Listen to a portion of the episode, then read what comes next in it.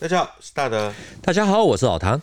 我们前面说的这个苏北大战把战场带到了苏北。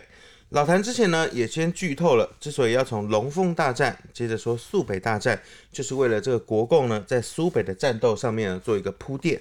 我们今天就直接开始吧。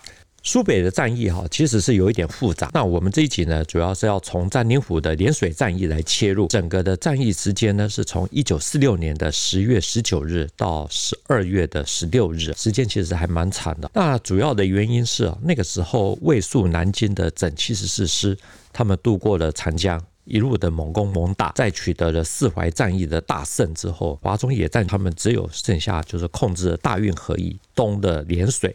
阜宁、盐城还有沭阳啊，这四座县城，为了要达成一九四六年年底结束江苏的战争，或者说是要把整个华中野战军呢赶到山东，占领府呢在四淮战役之后呢，对涟水发动的进攻，在十一月十九日到十一月三十一日啊，因为没有打下。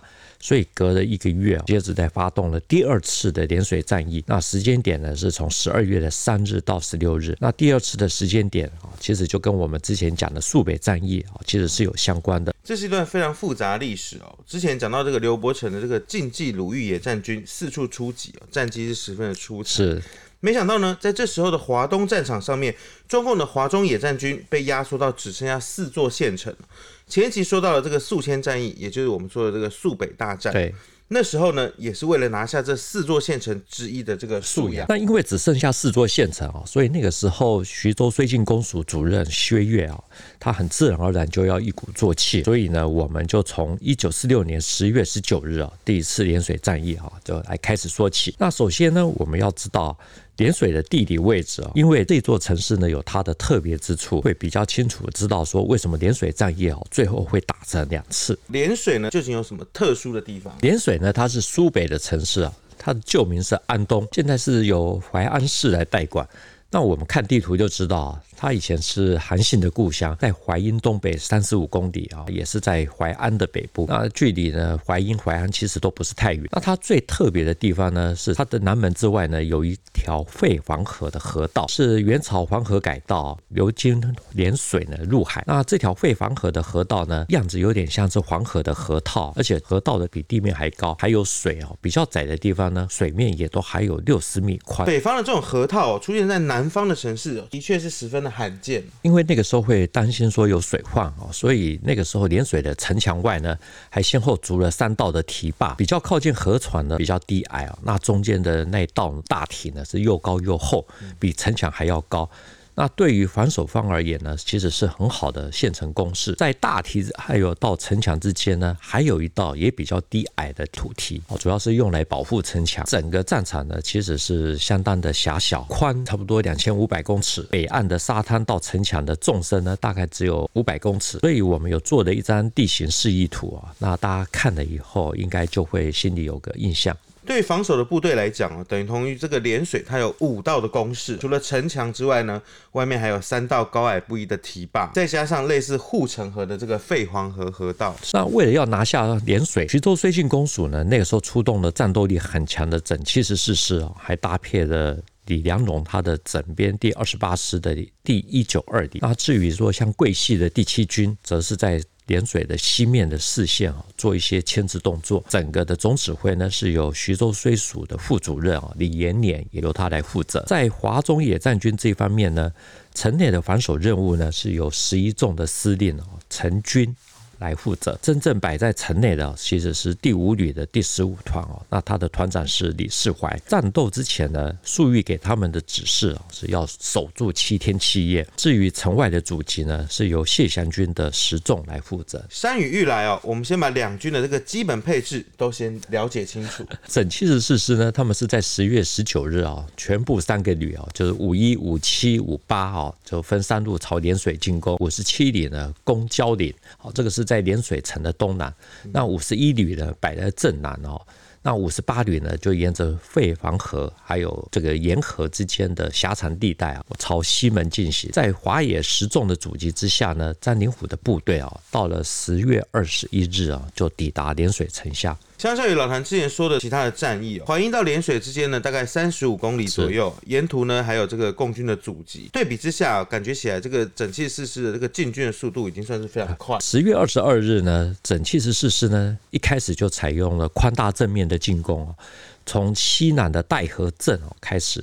延伸到了涟水的南门，然后再到东南的交点做一个全线的进攻，故意呢要让守连城的陈军哈，就是也就是十一纵的司令搞不清楚说到底他要把部队压在哪个地方，接着呢再把大多数的炮火呢集中倾泻在南门的渡口，哦，大约是一个两百多平方米的一个地带，一举了就摧毁了这边的阵地。中路的五十一旅呢开始用大木排，大概都有几十个人站在上面，尝试着要渡过废。防河，不过没有成功。全美式装备用木牌去渡河，会不会有点太过于？而且说违和感，违和感太太重了一点。那个时候呢，涟水它城外的废防河啊，大概因为是十月中下旬啊，水量不是太大哦，所以可能认为说木牌就可以。当然也有可能说是爱惜装备啊，所以这先用木牌来试试看。总之呢，一开始的抢滩没有成功。到了下午四点啊，在一阵的炮击之后呢，废防河的上空呢，突然间响起了几声的类似像那种闷。那接着呢，整个堤防、河道、沙滩全部都隐没不见。那接下来五十一旅的两个营呢，在飞机的烟幕还有这个地面的炮火掩护下，搭乘十几艘瓦灰色的这种橡皮艇啊，每一艘大概都差不多载了十多个人啊，他们就划着啊，就渡过了贝防河。那很快的就在北岸的数百米的滩地啊，建立了滩头堡，并且在河面呢架起了地道的浮桥。搭乘橡皮艇抢渡哦，这个现代化装备终于登场。大陆的资料其实说的很详细哈，他说先头部队渡过黄河之后呢。就地掩蔽不动，等着到达滩头的部队呢，有一个排以上哦，他们才开始发起攻击。同时呢，滩头堡建立的时间呢也非常的快。听起来啊，这个整七十四师他的确是训练有素哦。不过呢，南门这边有废黄河的河道，河道到城墙中间还有三道大堤，为什么要从这里进攻啊？这感觉很困难。主要是哈，在抗战前后，那个时候为了交通，从城门开了一条马路，直接贯通这三道大堤。嗯，所以呢，从这边是可以。那大陆也有资料认为啊，就是如果詹宁府他们那个时候在首波攻击受挫之后，选由西南的戴河镇直接来攻西门可能会更好。总之呢，他们认为说詹宁府那个时候一开始选在了南门，哦，多少带有一点冒险或者说轻敌的心态。这整七四师呢，在十月二十二日正式呢进攻苏北的涟水城。第一天呢，采取了这个宽大正面的攻击哦，然后呢，突然集中炮火从南门渡口这边。以这边为主，紧接着在黄昏呢，就演出了这个抢滩作战，而且呢，有部队呢已经到达这个废黄河北岸，建立起了滩头堡。那然后呢？十月二十三日啊，在空军的配合下，整七十四师啊，一大早他们就开始发动了攻击。那很快的呢，突破了地道的河堤。那因为情势告急呢，那个时候防守连水的是十一纵的司令陈军哦。那他思考说，可能迟早就要面对巷战，所以就紧急抽调了十四团来入城。同时呢，命令在东南面有一个地点叫做焦点，直接从焦点这边抽调了十三团，命令他们快跑，跑步到南门去支援十五团，才稍微稳住情势。另外呢，陈军他也派人呢骑快马到十纵司令部啊，送信给谢祥军，请求派兵来支援。十一纵收缩了这个两个团哦，稍微稳住了情势。那也就代表说，整七十四师推进是有受挫的吗？根据华中野战军第十一纵他们的军史的说法，那个时候很紧急，七十一师五十一旅呢攻下了第一道堤防，那第二道大堤呢，也就是最高最厚的那一座，那个时候也很危险，因为两道的堤防中间呢还有一片沙地，所以整七十四师那个时候他们作战的方式啊是按照战斗条令，就是机械式的采取突破，也就是。巩固滩头阵地，再向前推进。所以呢，等到增援南门的十三团跑步跑到了以后呢，这个时候就不容易推进。这样听起来，我们就会比较明白这整七十四师的一个情况。那因为战局呈现僵局啊，所以詹宁府呢，他在傍晚的时候投入了五十七旅啊。一七一团主要是由士官还有老兵哦，他们来组成，是那个时候整七十四师呢战斗力最强的啊，进行了第三次的总攻。那在空军的俯冲扫射还有轰炸的配合之下，他们攻陷了南门的第二道大堤，同时呢还攻占了西门的大堤，逼近了城门。这些大堤哦，似乎给这个整齐四师造成了很大的麻烦。当时解放军呢，他们运用了一切可以利用的地势啊，那对詹宁府的整齐四师呢进行了很重的打击。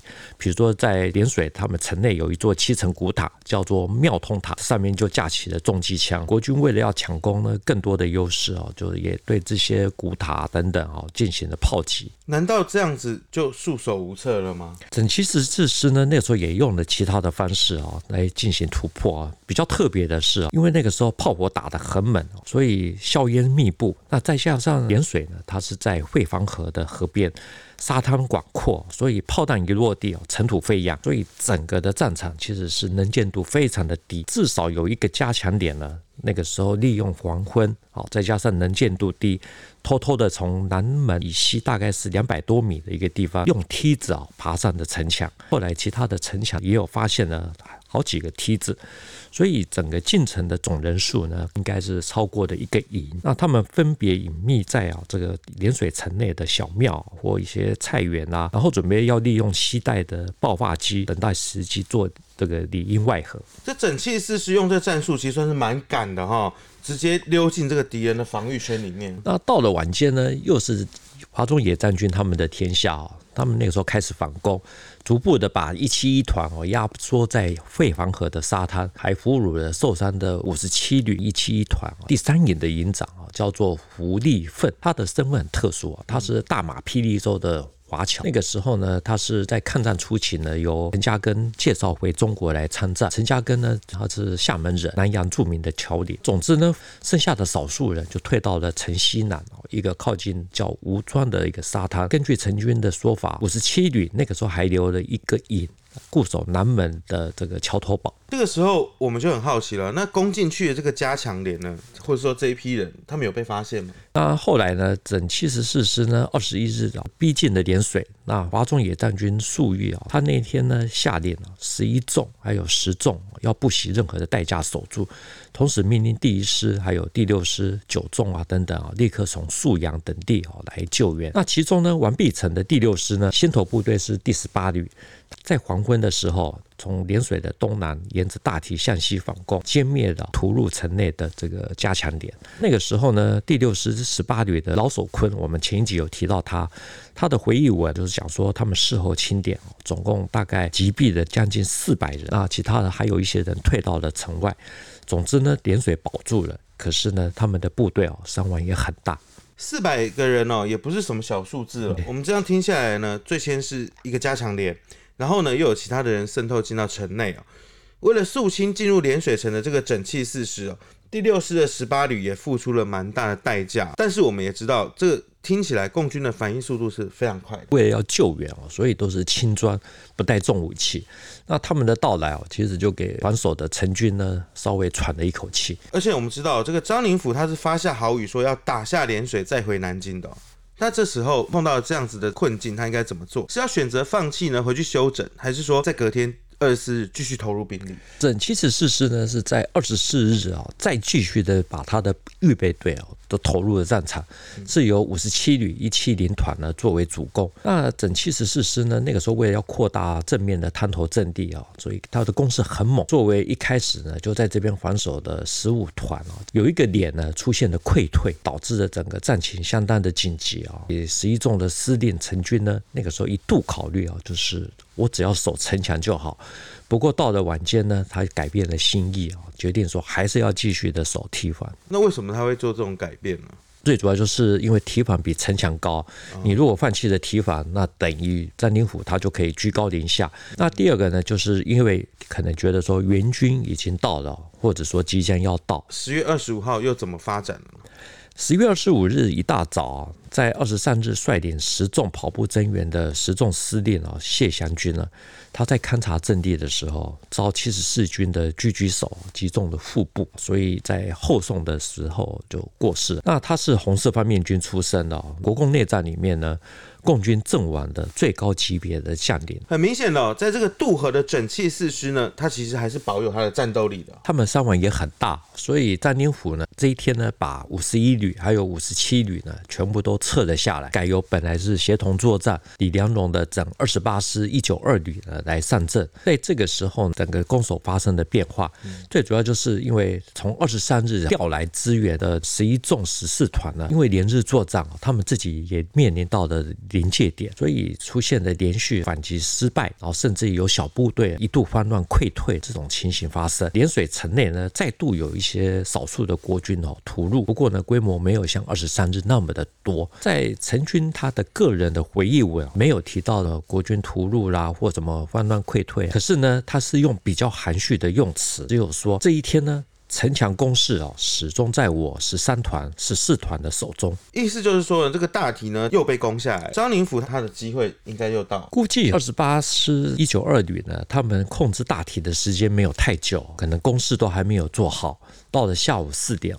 陈军的部队呢，配合王必成的第六师从正面反攻，所以到最后一九二旅呢就部分退到了蕉林。中共的中原突围啊，第一师第一旅哦，就是我们以前提过的皮定均的部队，他们那个时候也在西面把国军重新压缩在沙滩，或者说把它逼退。这的确让人意外哦，皮定均的一纵一旅。也看来了。皮定均是一个很有意思的人啊，我觉得他的日记基本上都是写给自己看的，所以某些地方特别的直白啊。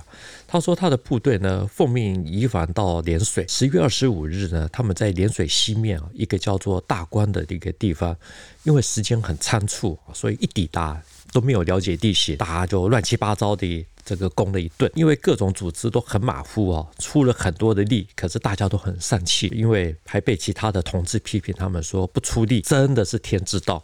我发现哦，这涟水战役打到现在哦，戏剧张力真的是十足哦，高潮啊、反高潮等等，甚至呢，皮定均还被其他同志抱怨说你不出力，这让我们想到我们在前一集上面有提到这个叶飞抱怨的这种既视感。皮定均讲啊，他说第一天呢，十月二十五日，他们部队就伤亡了三百多人，第二天呢又伤亡了三百多人。总之呢，皮定均他在日记里面说，十月二十六日的晚间呢，华中野战军决定了要解决问题啊，所以他也下达命令。说从今天晚上啊，是决定部队命运的一夜。整器四师是在十月二十二日开始攻城渡河，到了二十六日的晚间，华中野战军要决定部队命运了，这是他们要反攻的节奏吗？这一天晚上，华中野战军在会杭河以北呢，还在守在沙滩滩头堡的这些国军呢，进行了攻击，一直打到了二十七日的清晨。皮定均想把北岸的部队赶到南岸去，可是呢，自己也付出了很大的代价。这样听起来哦，这个北岸沙滩上的这个李良荣整二十八师一九二旅哦，打的也是非常的顽强，给这个反攻的华野很大的杀伤。是我们一开始其实有提到啊，就是这里的正面战场其实很狭小，宽差不多两千五百公尺，深五百公尺，那中间还有三道堤防，所以攻守双方呢都受到很大的限制哦。哪一边呢？只要多投入一点兵力啊，其实战场就会过度的拥挤，很容易有不必要的损失。到了十月二十八日呢，更多的华中主力也统统都赶到了，终于下达了歼灭七十四师的命令，预定在十月三十日夜间呢要开始发动。三十一日的清晨，整编七十四师还有整编第二十八师一九二旅就全部的撤回，撤到了淮阴或者说淮安。老谭从中共中原突围开始哦，在最近几集先后说了定陶战役、龙凤大战、肃北大战，一直到这一集的整器四师第一次涟水战役。老实说，涟水没有打下来，我有一点不太明白。张灵甫听起来他是没有在搞这种保留实力那一套。他是直接很有血性的猛攻猛打，除了二十三日王必成的第六师，二十五日皮定均也加入了战局，有没有其他的因素？我觉得啊，分析涟水的攻防啊，整七十四师为什么没有攻下来啊？其实是可以从有形还有无形的角度来看。有形的其实最主要就是为了要防止废房河的这个淹水，涟水那三道的堤坝。套一句皮定均说的话，就是整七十四师他们最大的困难其实是受到了废房河的限制。没办法朝目标前进。平定军他自己在日记写啊，这个自己的部队啊乱七八糟打了一顿。他认为整气四师最大的困难受到废黄河的限制，等于双方都会受到这个地形的影响，应该算是蛮客观的评论。从废黄河到城墙呢，有五道的阻隔，再加上说沙滩岛其实是一个开阔地形，正面呢只有三公里不到，两边还有正面各加一挺重机枪，部队只要进到里面啊，基本上都是肉靶子，很不好隐蔽啊，连水基本上是很难打。这是有形的阻碍哦，各位好朋友可以透过地图，我们可以想象一下，不难离心哦，这种火网压制下面你要前进的这种困难度。那还有无形的因素是什么？无形的因素是啊，占领府可能因为地形的限制，很难大规模的投入他的兵力，所以两三次轮调。那在无形之中呢，错失了一些战机。老谭这边说的战机哦，其实我们都知道，就是有利于作战的时机哦。是。那这边到底是出了什么问题？因为呢，占领府他最先投入的是整七十四师的整五十一旅，那十一月二十四日啊，投入的是整五十七旅，二十五日呢，动用了整二十八师的一九二团。那这些部队的变更还有抽调，那有的时候呢，正好是有利于作战的时机，占领府呢也就因此而错过。这听起来是蛮有意思的，因为根据十一纵的军史啊。第一次涟水战役呢，有好几次啊，他们的第一线的基本单位个别的这种连或排出现了慌乱，还有溃退的记录，导致战情紧急。所以呢，这是有一定的参考性。还有呢，十一纵的司令呢，陈军他的说法也可以作为一些旁证，证明说涟水其实是至少有三次啊，是非常的危险。这个就要请老谭详细分析一下。我觉得涟水的攻防战呢，从十月二十三日起啊，一直到二十五日的黄昏之前，涟水其实。都是属于一种随时都可以被拿下的。那三天的时间呢，基本的剧情啊，整七十四师控制或者说局部控制啊，第一道或第二道的大体。那因为大体高于城墙啊，只要国军可以那个时候多加一点力啊，就可以直接冲进城墙。结果呢，都是到了傍晚，共军开始反攻。老谭前面有按照时间顺序哦，特别去交代这一段，因为有点复杂，所以我们这边再把这三天主要的过程哦，再浓缩一下，而且是用十一纵司令啊，陈军他的角度，那我们就可以更看得清楚了。其实我也挺想知道这个陈军他到底是怎么样去描述的。整五十一旅。一五一团呢，是在十月二十三日上午啊，他们攻陷的地道大堤。那陈军呢，那个时候考虑到可能要打巷战，所以紧急抽调了十一纵十三团哦，跑步到南门。十四团呢，准备要进城打巷战，同时呢，他也要求十纵来支援。陈军的第二次的告急是时间点是十月二十四日上午十点之后，因为连日的作战哦，所以十一纵十五团呢，那个时候有一个点哦，出现了慌乱后退。那导致了其他的阵地遭夹击，全线撤退到第二道大堤，情况哦紧急无比。不过呢，前一天整五十一旅一九一团进攻呢，夜间遭到逆袭啊，损失也很大。那占领府呢，这个时候调整部署，改由整五十七旅一七零团担任主攻，所以呢，曾经又有惊无险的度过了这个时间点。这一天的中午呢，考虑到十一纵死伤惨重，白天呢有意要把部队撤到城墙以内，只有守城墙。到了深夜，他才。改变了心意，决定说我要继续的守堤防。也就是说，如果整气四师两个时间点弄努力一下，或许他就可以居高临下，随时冲进。十月二十五日哦，更关键，因为张灵甫命令李良荣的二十八师一九二旅去接手，整七十四师的五十一旅还有五十七旅呢撤回南岸。虽然说啊，很多说法都说一九二旅的攻击哦，并不是那么的行，可是我觉得那个时候是为了要烘托整七十四师的高大上，所以才会有这种说法。因为呢，陈军的回忆文哦，他其实用的说法。是比较暧昧一点。他说哦，这一天呢，十一纵哦始终控制城墙。大陆有一本陈军的传记啊，里面提到陈军后来用一种胜利者的一个姿态啊来批评占领府。他说哦，占领府那个时候最大的错误是缺乏最后坚守的精神。因为啊，如果那个时候等到了全线换防布置整个就绪，那就会失去了最后一个战机。之所以占领府那个时候会犯下这样子的举动。主要是因为伤亡太大，下级军官叫苦，影响了指挥官的决心。在这种情况下呢，最好的方法就是增加兵力，共同攻击，而不是换防。也就是说呢，一九二旅其实也给涟水造成了很大的威胁哦。是，但是十月二十五日的这个战机。已经错过了。这一天真的是错过了就没有机会了，因为我们前面曾经提到啊，就是皮定均呢，他是在十月二十五日加入了战斗。那他的日记说啊，敌人也就是整七十四师呢，那个时候还是很骄傲，可是呢，我们啊也吃了他们不少亏。例如呢，战斗力最强的十一纵目前已经不能再战斗了，华中最有名的第六师目前也没办法连续的战斗。也就是说，在张灵甫的猛攻之下呢，华中野战军等等这些共军，在那个时候也几乎快要撑不下去了。难怪从二十四日开始哦，有一些记载上面提到说，有这个连续看到小规模的，譬如说呃排啊、连连啊之类的这个部队哦，有慌乱后撤的迹象，应该是弹药短缺，伤亡很大。在极度疲劳之下，战斗力逐渐丧失的征兆。所以跟十一纵有关的军史都提到啊，那个时候如果张灵甫没有把整七十四师五十一旅还有五十七旅啊抽调下来，直接把二十八师一九二旅的直接压上去，那么就不会耽误时间，结果就很难说。可是呢，老谭之前有提到，正面战场就是那么的小，这么多人呢，如果挤在北岸到城墙之间的这个沙滩哦，是会变成肉靶子。所以这也是。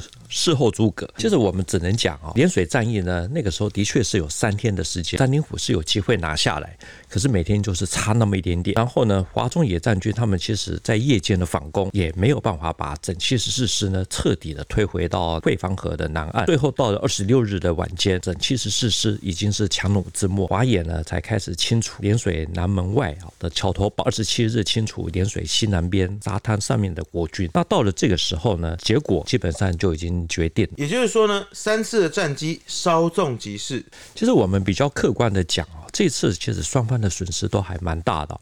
那对于粟裕来说啊，这个是消耗战。很不划算。张灵甫这边呢，也因为没有打下连水，所以他退回去以后稍微重整。一个月之后，在肃北战役之前呢，整七十四师重新进行了第二次的连水战役。张灵甫是国军的名将，带领的又是拱卫南京的这个精锐部队。虽然说我们现在已经没有时光机可以回去战场上面，但我相信呢，我们这样一路听下来，这个涟水战役的攻守之间的强度应该是十分惊人的哦。也欢迎大家呢，如果有一些资讯的话，也可以在下面跟我们留言讨论。